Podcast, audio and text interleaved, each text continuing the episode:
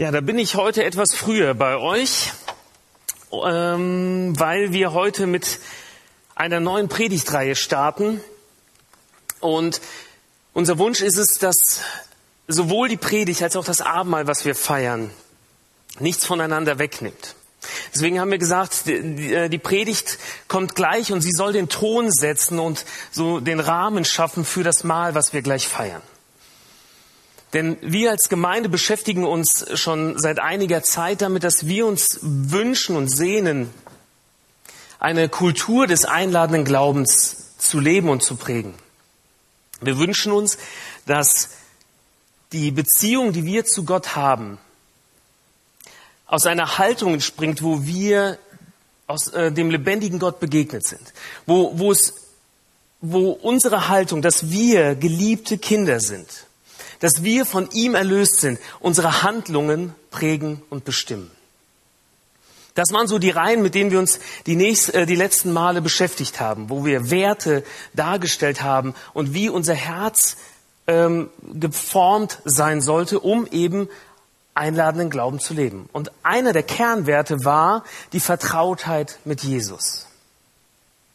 Die Vertrautheit mit Jesus, dass der Glaube eben nicht Tradition, nicht irgendwie Theorie ist, sondern dass der Glaube aus einer persönlichen Begegnung mit dem lebendigen Gott entspringt und dadurch, wenn wir über Glauben erzählen, nicht aus einem Druck heraus, diese missionale Haltung nicht aus einem Druck heraus uns bewegt, sondern dass wir gezogen werden, weil der Geist Gottes, sein Wesen uns dazu zieht und hinführt. Und darum werden wir uns in, diesem, in dieser Reihe mit dem Wesen Gottes äh, beschäftigen. Denn Vertrautheit entsteht nur, wenn ich mit dem Wesen einer Person vertraut bin. So ist es bei jeder normalen Beziehung, so ist es bei jeder Freundschaft. Wenn wir eine Person kennenlernen, dann ist am Anfang der erste Eindruck. Und es gibt einen Satz unter Journalisten, vertrau nie deinem ersten Eindruck. Weil der erste Eindruck äh, trügen kann. Da kann man sich toll herausputzen, da kann man sehr schöne Fassaden aufbauen und alles toll machen. Aber Vertrautheit entsteht, wenn eine Beziehung, eine geklärte Beziehung da ist. Und darum wollen wir uns das Wesen Gottes anschauen, sein Charakter. Und wir sind eingeladen, Gott kennen und lieben zu lernen in dieser Zeit. Vielleicht neu, vielleicht aber auch Facetten und Wesensarten, die wir bisher nicht so kannten. Denn jede missionarische Bewegung, die wir in der Geschichte der Kirche hatten, war immer geboren aus einer Begegnung mit dem lebendigen Gott.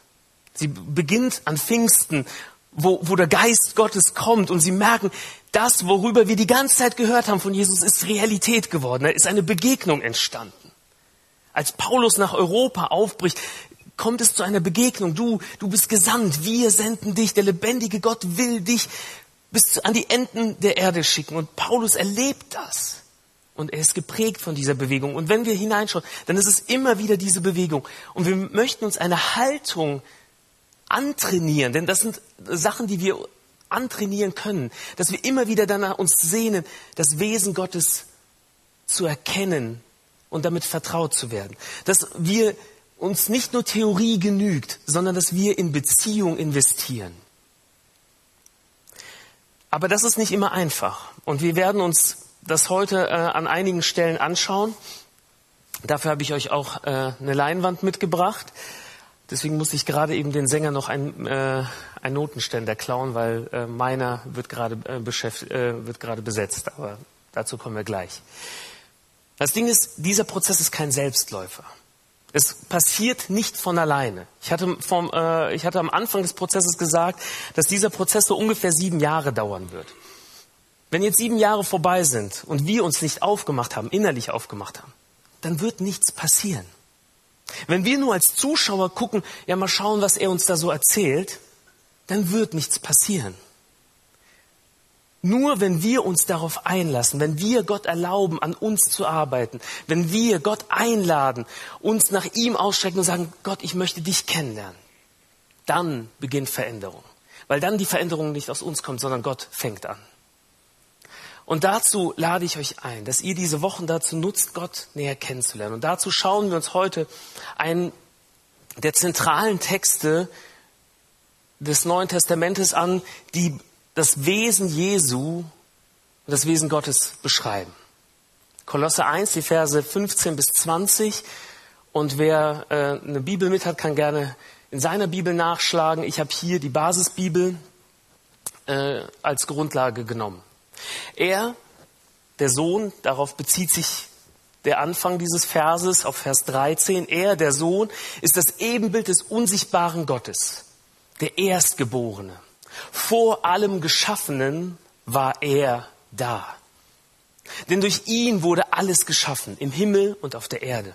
Das Sichtbare und das Unsichtbare, ob Throne oder Herrschaftsbereiche, ob Mächte oder Gewalten, alles wurde durch ihn geschaffen. Und alles hat in ihm sein Ziel. Er war vor allem da und in ihm hat alles Bestand. Und er ist das Haupt des Leibes der Gemeinde. Er ist der Anfang, der Erste der Toten, der neu geboren wurde. In jeder Hinsicht sollte er der Erste sein. Denn so hat es Gott beschlossen. Mit seiner ganzen Fülle wollte er in ihm gegenwärtig sein. Und er wollte, dass alles durch ihn Versöhnung erfährt. In ihm sollte alles zum Ziel kommen, denn er hat Frieden gestiftet durch das Blut, das er am Kreuz vergossen hat. Ja, durch ihn wurde alles versöhnt. Auf der Erde wie im Himmel. In Jesus wird Gott greifbar. Das macht Paulus hier in diesem Text deutlich. Er macht deutlich, dieser Gott, dieser unendliche, dieser heilige, dieser unbeschreibliche Gott hat uns in Jesus sein Ebenbild geschickt. Er, der Sohn, ist das Ebenbild des unsichtbaren Gottes. Also etwas, was ihn widerspiegelt. Er zeigt uns, wie Gott wirklich ist. Das kennen wir vielleicht von Eltern und Kindern. Wenn Babys so in die Gemeinde gebracht werden, ist es immer wieder so schön zu hören, wenn Leute, ja, der sieht ja aus wie die Mama. Und dann kommen die Nächsten und sagen, boah, der sieht total der Papa, wie aus dem Gesicht geschnitten. Und dann denke ich mir, kann irgendwie beides nicht ganz wahr sein, sondern da wird vielleicht etwas erkannt, was an dem Merkmal des anderen für uns vertraut ist. Aber wenn Paulus hier über das Ebenbild spricht, dann spielt er mit einem Bild, was eigentlich schon im Schöpfungsbericht angelegt war. Denn dort wurden die Menschen als Ebenbilder Gottes geschaffen. Sie sollten Gott und sein Wesen widerspiegeln. Das Problem ist, dass sie durch Sünde das nicht machen konnten. Sie, sie verdrehten dieses Ebenbild in in ein, ein Gegenteil und an vielen Stellen wurde Gott plötzlich nicht mehr sichtbar. Und dieses Bild verwendet Paulus, wenn er sagt, er ist das Ebenbild des unsichtbaren Gottes. Aber er macht deutlich, vor allem Geschaffenen war er da. Er ist nicht geschaffen und das entfaltet er nachher. Jesus ist nicht nur ein Mensch, sondern er ist Gott. Denn die Attribute, die er Jesus zuschreibt, die könnte man ganz genauso auch auf Gott selbst anwenden. Jesus ist nicht nur ein Mensch, sondern er ist mehr als ein Mensch. Er ist das Ebenbild des unsichtbaren Gottes. In ihm wird Gott plötzlich greifbar. Und wenn wir Jesus ansehen, dann sehen wir, so ist Gott. So ist Gott in seiner Art, wie er redet, in seiner Art, wie er handelt, in seiner Art, wie er schweigt, in seiner Art, wie er liebt und unglaublich barmherzig ist, aber auch in seiner Art, wie er zornig ist und Sünde benennt. In all dem ist Jesus das Ebenbild des unsichtbaren Gottes, nicht geschaffen. Von Anfang an da. Er war da, als alles geschaffen wurde. Das unterstreicht Paulus immer wieder. Und er verwendet hier ein, ein Hymnus, der im Grunde hier so sein Finale findet, ein kunstvoller Text in Reimform geschrieben und wahrscheinlich die Forscher sind sich nicht ganz einig. Wahrscheinlich ist es ein altes äh, Lobpreislied der ersten Kirche gewesen, was hier verwendet wurde, um das zu beschreiben. Denn so hat es Gott beschlossen. Damit mündet er im Grunde ein, das Ziel, wofür dieser Jesus gekommen ist.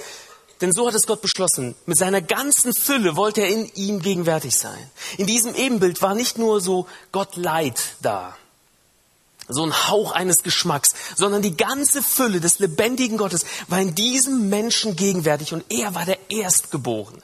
Und damit bringt Paulus noch ein anderes Bild ins Spiel. Nämlich der Erstgeborene ist ein ganz besonderer Erbe.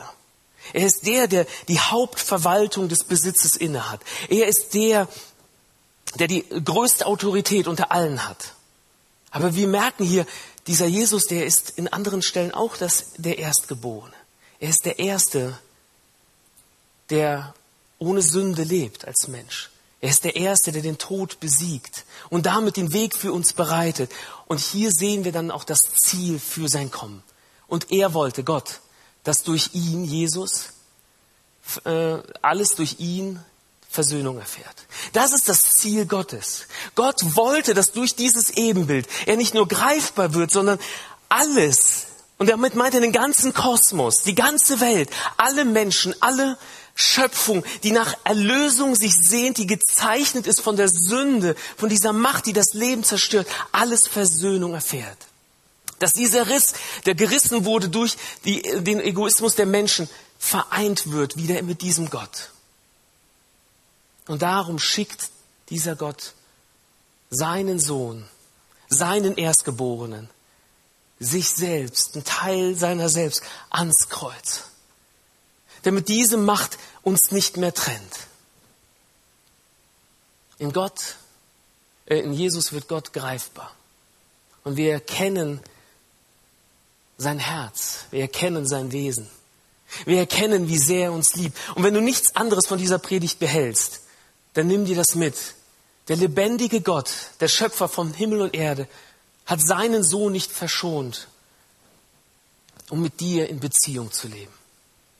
Er wünscht sich, in Beziehung mit dir zu leben.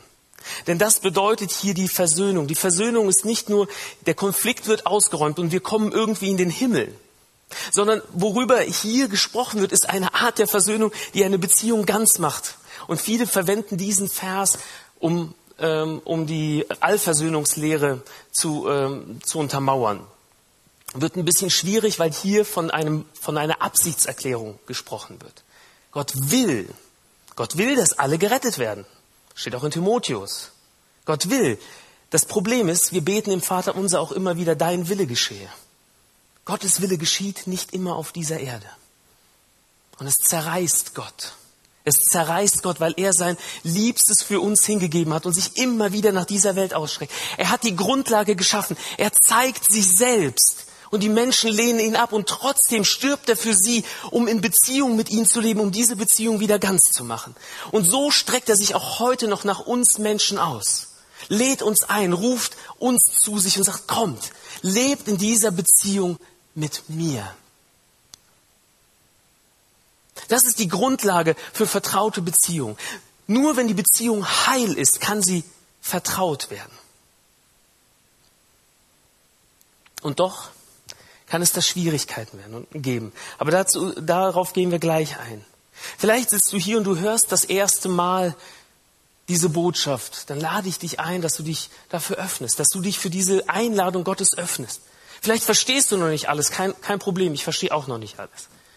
Aber vielleicht verstehst du und merkst, dass da ein Gott ist, der an dir zieht, der dich ruft, der dich einlädt. Dann lade ich dich ein, dass du dich diesem Ziehen, diesem Rufen öffnest. Vielleicht bist du auch schon seit Jahrzehnten in der Gemeinde, aber du merkst, dass Gott dich einlädt, neu und tiefer ihm nachzufolgen, ihm zu begegnen da möchte ich dich auch einladen, dass du dich für ihn öffnest. Denn Gott möchte keine bloße Theorie in unserem Leben sein, sondern eine vertraute, aktive Realität. Unsere Beziehung zu ihm, zu ihm ist wie ein beständiges Gespräch, das uns in die Tiefe seines Wesens führt, sagt John Stott, ein englischer Theologe. Und das beschreibt es so schön. Unsere Beziehung zu ihm ist wie ein beständiges Gespräch, das uns in die Tiefe seines Wesens führt. Je länger wir mit ihm unterwegs sind, desto tiefer lernen wir ihn kennen. Und dazu sind wir eingeladen. Vertrautheit entsteht nur, wenn die Beziehung geklärt ist. Dafür hat Gott gesorgt. Und er streckt sich immer noch aus und er sagt, lernt mich kennen. Die Beziehung ist geklärt. Wir werden noch eine Ewigkeit haben, wo wir einander kennenlernen können. Aber fang doch schon mal hier an. Fang jetzt schon mal an, mich kennenzulernen, in dieser Beziehung mit mir zu, äh, äh, zu leben. Auf dieser Welt wird unsere Beziehung immer sein. Paulus sagt es wie durch einen trüben Spiegel werden wir Gott nur sehen. Wir werden nie eine Vertrautheit äh, haben, wo wir Gott von Angesicht zu Angesicht sehen. Denn unser Erkennen hier auf dieser Welt ist immer Stückwerk. Aber wenn wir ihm gegenüberstehen, dann wird sich das verändern. Das Problem ist, dass wir manchmal auch enttäuscht sind. Da kommen plötzlich Dinge, die uns erschrecken an dem anderen, wenn wir die Person kennenlernen. Vielleicht kennt ihr das. Als jung verheiratetes Paar, als wir zusammengezogen sind, war meine Frau an vielen Stellen schockiert von mir. Wie konnt, wie kann er nur, ich habe doch, ich habe doch einen Schick geheiratet, wie kann er nur Socken rumliegen lassen? Das kann doch wohl nicht wahr sein. Und ich war von der Barbarei äh, erschüttert, dass jemand seine Zahnpasta ausquetscht. Wer macht sowas? Ich habe jetzt extra so ein Gerät gekauft, wo man sie schön ordentlich ausrollen kann und dann ist jeder, jedes Fitzelchen weg. Das klingt vielleicht banal, aber was ist, wenn wir mit Gottes Wesenszügen plötzlich konfrontiert sind, die wir vorher so nicht gesehen haben? Der ist ein Gott, der heilig ist, unzugänglich, weil er so anders ist. Was ist mit seinem Zorn? Was ist denn mit seiner Barmherzigkeit, die uns so herausfordert? die so grenzenlos ist, wo er sich nach Menschen ausstreckt und alle möglichen Normen über Bord wirft. Was ist denn mit seiner überschwänglichen Freude und Jubel? Ups. Nicht so unser Ding, oder? Und dann sitzen wir hier und denken, warte mal, das gehört auch zu Gott. Vielleicht in den Fußnoten, oder? Dazu dient diese Predigtreihe, dass wir diesen Gott kennenlernen. Und Jesus, ich habe gesagt, in, in, in Jesus wird Gott greifbar. Jesus selbst macht es deutlich, dass wir auch manchmal irre werden können an den Bildern von Gott. Und so sind wir eingeladen, auch durch Jesus Gott greifbar und neu kennen und lieben zu lernen. Und dazu lädt er auch in, Matthäus, äh, in Johannes 8, Vers 31, 32 ein. Und es entsteht daraus so ein typisch johannäisches Gespräch mit ganz vielen Kreisen. Ich werde euch nur so ein paar Punkte nennen, das wäre zu viel jetzt für die ganze Predigt. Aber Jesus lädt ein und sagte zu den Juden, die zum Glauben an ihn gekommen waren, wenn ihr an, meinem Wort, an meinem Wort festhaltet, seid ihr wirklich meine Jünger. Und mit meinem Wort meint Jesus die Lehre, die er verkündigt. Und Jesu Lehre war immer davon geprägt, dass er das Wesen des Vaters vorstellte. Immer wieder in der Bergpredigt. Wenn ihr Sorgen habt, braucht ihr euch um, ihr braucht euch nichts zu sorgen. Gott sorgt für euch. Er ist viel besser als jeder irdische Vater. Und damit stellt er das Wesen des Vaters vor. Und Jesus lädt ein, wenn ihr an meiner Lehre oder an meinem Wort festhaltet, seid ihr wirklich meine Jünger. Also ihr lernt von mir. Ihr seid in einer Lernbeziehung. Und dann werdet ihr die Wahrheit erkennen. Die Wirklichkeit, so wie das Leben wirklich ist. Und die Wahrheit und die Wirklichkeit wird euch frei machen. Jesus macht deutlich, Leute, wenn ihr mir nachfolgt, werdet ihr Gott erkennen. Und diese Wirklichkeit wird euch frei machen. Denn das Problem an Lügen ist, dass wir oft einer Illusion hinterherlaufen. Jesus sagt aber, wenn ihr mir nachfolgt, werdet ihr die Wirklichkeit erleben. Und die Wirklichkeit ist die Mauer, gegen die du läufst, wenn du lang genug einer Illusion hinterhergelaufen bist. Denn plötzlich knallst du gegen die Realität und denkst, was ist denn hier passiert? Und Jesus lädt ein und sagt, kommt, folgt mir nach, lernt von mir, lernt von mir, wie ich euch den Vater vorstelle. Und lernt, was Wirklichkeit ist, wie er wirklich ist. wenn ihr das erfahrt, werdet ihr frei sein. Ihr werdet nicht mehr gebunden sein durch eure Bilder von Gott, sondern ihr werdet frei sein, Gott kennenzulernen. Und es entsteht plötzlich, dass die Juden sagen, warte mal, wir sind doch, wir sind doch keine Sklaven mehr. Was soll das? Und sie regen sich auf und machen Jesus Vorwürfe. Und er versucht zu beschreiben, warum sie Gefangene sind und warum sie Gott eigentlich nicht kennen. Und er sagte, Amen, Amen, das sage ich euch. Wer an meinem Wort festhält, wird in Ewigkeit nicht von Gott getrennt sein. Also wer meiner Lehre festhält, der wird eine Beziehung haben, die wird selbst der Tod nicht scheiden können. Und dann fangen sie an, über das ewige Leben mit ihm zu debattieren. Und man merkt das ganze Kapitel über, merkt man, die verstehen nicht, worüber Jesus gerade mit ihnen redet. Ich hoffe, das geht euch gerade anders. Aber Jesus lädt hier dieses Volk ein und sagt, lernt Gott durch mich kennen. Lernt die Wahrheit kennen. Lernt den lebendigen Gott durch mich kennen.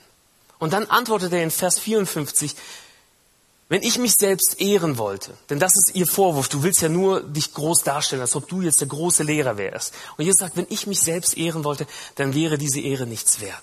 Mein Vater ist es, der mich ehrt.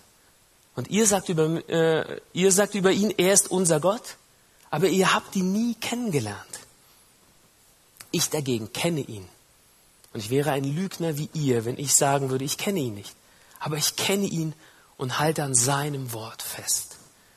Hier macht Jesus etwas echt Tragisches deutlich. Er sagt, Leute, ihr haltet so sehr an eurem Bild von Gott fest, dass ihr den wahren Gott gar nicht kennengelernt habt. Und ihr seid blind dafür, wie dieser Gott ist. Ihr schrammt vorbei an dem, wer Gott ist. Und wir reden hier über gläubige Juden, das Volk Gottes, die an Gott, der sie erwählt und sie befreit hat, der über Jahrhunderte Jahrtausende ihre Geschichte geprägt hat, dass sie an ihm vorbeileben. Ein krasses Urteil, was Jesus hier über sie spricht. Aber es ist eigentlich eine Einladung. Kommt, lernt von mir, damit ihr ihn kennenlernen könnt. Denn ich kenne ihn. Ich bin das Ebenbild des lebendigen Gottes. Aber wir merken, dass die Juden ein Problem haben. Und das beschreibt eine, äh, eine Behinderung unserer Gottesbilder. Wir brauchen Gottesbilder, um Gott greifbar zu machen. Das Problem ist, unsere Gottesbilder können uns genauso behindern wie dieses Volk selbst, von dem wir eben gehört haben. Lasst uns mal so ein Gottesbild malen.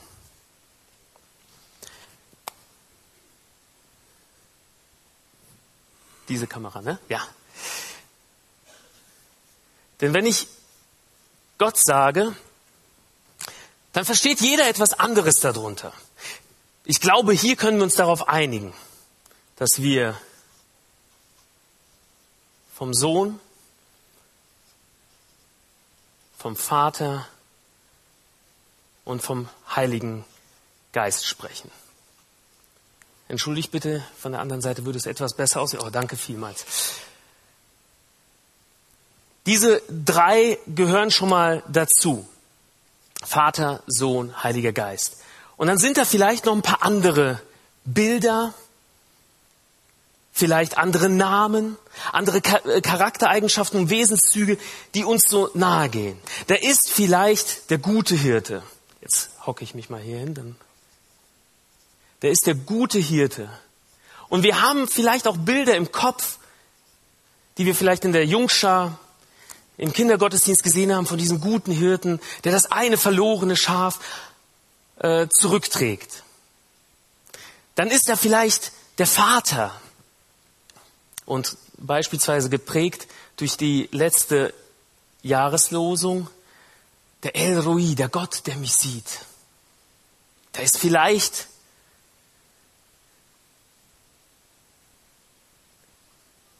der Richter,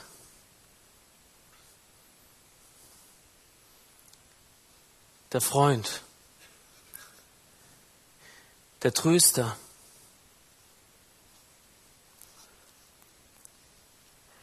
Und so wird vielleicht jeder von euch sagen, warte mal, mein Bild sieht da anders aus. Bei mir sind unterschiedliche Dinge höher und anders gewichtet. Ja, genau, weil jeder von uns hat ein eigenes Bild von Gott. Unsere Biografie entscheidet maßgeblich, und da dürfen wir uns keine Illusion hingeben, Unsere Biografie entscheidet maßgeblich, wie unser Bild von Gott aussieht. Unsere Erfahrungen, unsere Prägungen, aus denen wir kommen, die Theologie, die in unserem Umfeld herrschte, die Prediger, die du bei YouTube hörst, sagen mehr über deinen Glauben aus als irgendetwas anderes. Das zeigt, wie dein Gottesbild aussieht. Und damit gewichtest du gewisse Sachen. Beispielsweise, ich komme aus einer Tradition, ich bin in einer Gemeinde groß geworden. Man glaubte an den Heiligen Geist aber da war ganz viel Rot dabei. Pass bloß auf. Ey, der Heilige Geist, uh, werd bloß zu keinem Charismatiker. Das war, Charismatiker war fast wie Heide, war fast dasselbe. Man konnte es fast austauschen. Andere hingegen sagen, boah, mit Gott dem Vater, mit dem kann ich nichts anfangen. Das ist der Gott des Alten Testaments. Und dann wieder andere sagen, der Freund Jesu, nee, nee, das ist, das ist mir zu nah. So ist Gott nicht, der ist die Autorität. Und so hat jeder ein eigenes Bild. Klick mal in die PowerPoint wieder rein. Wenn das geht. Gut. Denn wir werden geprägt in unseren Bildern. Nächste Folie.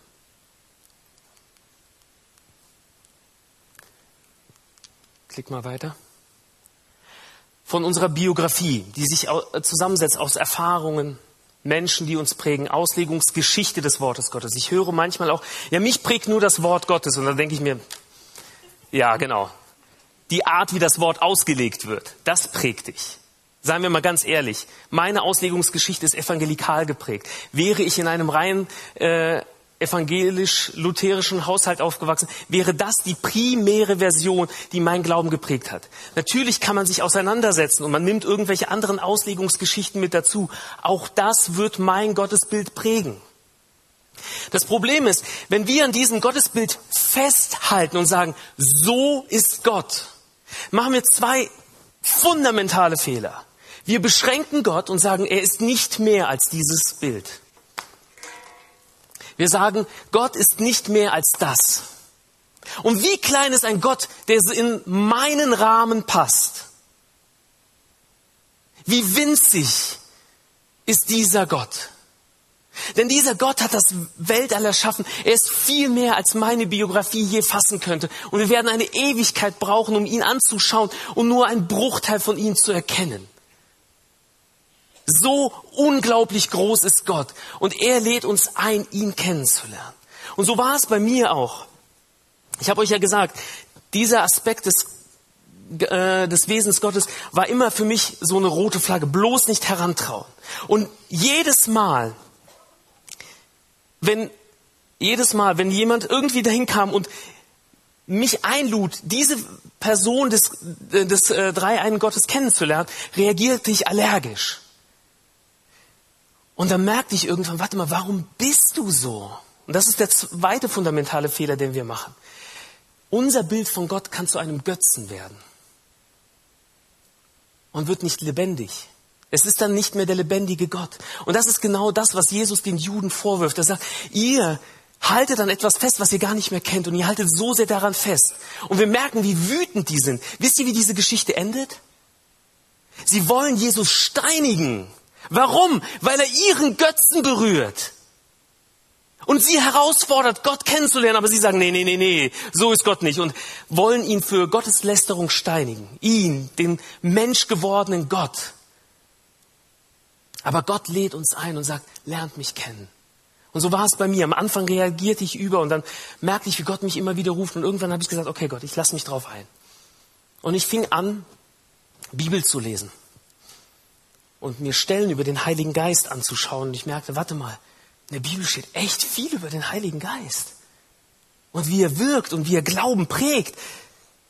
Und ich merkte, ich kann gar nicht Glauben leben im neuen testamentlichen Sinne ohne den Heiligen Geist. Das geht gar nicht. Ich kann Gott gar nicht begreifen ohne den Heiligen Geist. Und dann hat mir jemand dieses Buch mit auf den Weg gegeben, der unterschätzte Gott. Und das ist ein Theologe, der mir sehr nah war. Also der Sprung war nicht ganz groß. Das ist kein Charismatiker. Ihr könnt ausatmen. Das ist kein Charismatiker. Der gehört eigentlich zu äh, einer sehr konservativen Sorte der Theologen in Amerika, zur Gospel Coalition. Aber der hat intensiv mit der Bibel gearbeitet und merkte, warte mal, ich kann nicht ohne den Heiligen Geist leben. Und so macht er sich auf, diesen unterschätzten Gott kennenzulernen. Und ich merkte plötzlich, als ich mich anfing, mit diesem Gott zu beschäftigen und Jesus bat, zeig mir, wie du bist, wie sich plötzlich mein Bild öffnete. Und ich lernte plötzlich Seiten von Gott kennen, die ich nur aus der Bibel kannte. Ich lernte den Vater näher kennen. Ich lernte den Sohn mehr kennen. Und es veränderte mich. Aber es begann damit, dass ich sagte, du, Jesus, nicht mein Bild über dich soll entscheidend sein.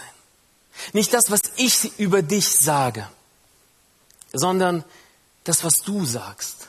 Und ich legte mein Bild zu seinen Füßen, an sein Kreuz. Und ich sagte, forme du mein Bild. Natürlich habe ich immer noch theologische Sachen. Es gibt, Gott ist nicht alles. Gott ist nicht beliebig. Gott schränkt sich selbst ein. Aber ich glaube, Gott ist viel mehr, als wir auf den unseren Bildern zulassen. Denn oft macht uns seine Größe, seine Weite, seine Tiefe viel mehr Angst, als wir es uns eingestehen wollen. Aber die Einladung, die Jesus den Leuten zusagt, ist, dass wir uns messen lassen müssen an Christus und seinem Wort. Unser Bild von Gott muss sich messen lassen an Christus und seinem Wort. Denn er ist das Ebenbild des lebendigen äh, Gottes. Er ist der lebendige Gott. Und er lädt uns ein, ihn kennenzulernen. Vertraut mit ihm zu werden. Denn das sagt er hier. Ihr sagt über ihn, er ist unser Gott, aber ihr habt ihn nie kennengelernt. Ich dagegen kenne ihn. Und ich wäre ein Lügner, wenn ich sagen würde, ich kenne ihn nicht, aber ich kenne ihn und halte an seinem Wort fest. Und er lädt uns ein, dass wir uns nicht mehr behindern lassen von unserem Gottesbild, sondern dass wir sie ablegen zu seinen Füßen, dass wir ihn neu kennenlernen. Die Frage ist, darf Gott dein Bild von ihm erweitern? Das ist die Frage, die du stellen musst. Das ist die Frage, die diese Predigtreihe an vielen Stellen durchzieht. Darf Gott dein Bild von ihm erweitern? Manchmal bedeutet es, den Rahmen aufzureißen. Manchmal bedeutet es auch, Dinge anzugehen, die für dich unangenehm sind. Manchmal wird es auch bedeuten, dass du in Situationen kommst, wo du denkst, warum bin ich hier gelandet? Immer wieder, wenn Gott seinen Leuten etwas zeigte von sich und seinem Wesen, dann waren sie herausgefordert, es zuzulassen. Gott hat sich dem Volk Israels Befreier gezeigt, als er sie aus der Sklaverei herausführte, und sie mussten das Gewohnte verlassen. Um in die Freiheit zu gehen, mussten sie ihre Sklaverei hinter sich lassen. Und wie oft haben sie gesagt, oh, war das nicht schön in Ägypten? Bei diesen Fleischtöpfen. Ach, die Ziegelbrennereien und all dieses Schufte, dass wir keine Freizeit hatten. Ach, vergessen. Das war so cool in meinem Rahmen. Aber was Gott ihnen eigentlich zeigen wollte, war sich selbst. Genauso wie Jesus sich uns zeigen will. Die Frage, darf er das? Darf er das bei dir? Lässt du das zu und willst du das? Denn er lädt dich ein, ihn kennen und lieben zu lernen. Nicht so? Jesus sagte zu den Juden, und er sagt heute auch zu der FEG Exertal, die, die zum Glauben an ihn gekommen sind, wenn ihr an meinem Wort festhaltet, seid ihr wirklich meine Jünger. Dann werdet ihr die Wahrheit erkennen und die Wahrheit wird euch frei machen. Das ist das, was Gott eigentlich will. Er will, dass wir aus der Vertrautheit und in der Vertrautheit mit ihm frei werden, dass wir die Wirklichkeit sehen, dass wir ihn erkennen, wie er wirklich ist. Nicht nur in diesem beschränkten Rahmen bleiben, sondern dass wir ihn kennenlernen, dass wir frei werden. Und darum feiern wir heute auch das Abendmahl und nehmen uns wirklich Zeit dafür, weil wir in diesen Gaben die Zusage Gottes schmecken, sehen und riechen. Wir erfahren sie. Wir erfahren, wie der greifbare Gott zu uns steht, dass er die Beziehung klar gemacht hat, dass wir zu ihm kommen können, dass wir mit unseren falschen Gottesbildern zu ihm kommen können und sie ihm hinlegen können, ohne dass er uns verurteilt, sondern dass auch am Tisch des Herrn seine Zusage gilt. Gott lädt uns ein. Gott lädt dich ein, ihn neu kennenzulernen, sein Wesen zu ergründen, ihm zu begegnen. Und es wird immer wieder Momente geben, die gibt es bei mir auch immer wieder, dass ich erstaunt bin, wie Gott wirklich ist. Aber es hat seinen Schrecken verloren, es hat diesen Panikmodus verloren. Oft denke ich mir, boah Gott, so bist du, cool. Zeig mir mehr. Ich will mehr. Ich will mehr von deiner Heiligkeit, ich will mehr von deiner Größe. Die Frage ist, willst du das? Dazu bist du eingeladen. Und in dem Lied, was wir jetzt gleich hören, dass du auch mitsingen kannst, ist ein wunderschönes Bild. Und es sagt, bis ich dir gegenüberstehe, bis dieser Moment kommt, wo ich dir gegenüberstehe, vertraue ich. Bis der Moment kommt, wo ich nicht mehr durch einen trüben Spiegel sehe, will ich dir vertrauen. Will ich dir auch meine Bilder von dir anvertrauen. Ich will, dass du mich prägst. Ich will dir begegnen. Vielleicht ist es auch eine, ein, äh, ein Moment, wo du dich einlassen kannst auch auf das Mal, dass du dich vorbereiten kannst, dass du Sünde niederlegst, dass du vielleicht neu sagst, Jesus, ich will dir nachfolgen, ich habe dich aus dem Blick verloren, ich will dich neu kennenlernen. Gott segne dich dabei.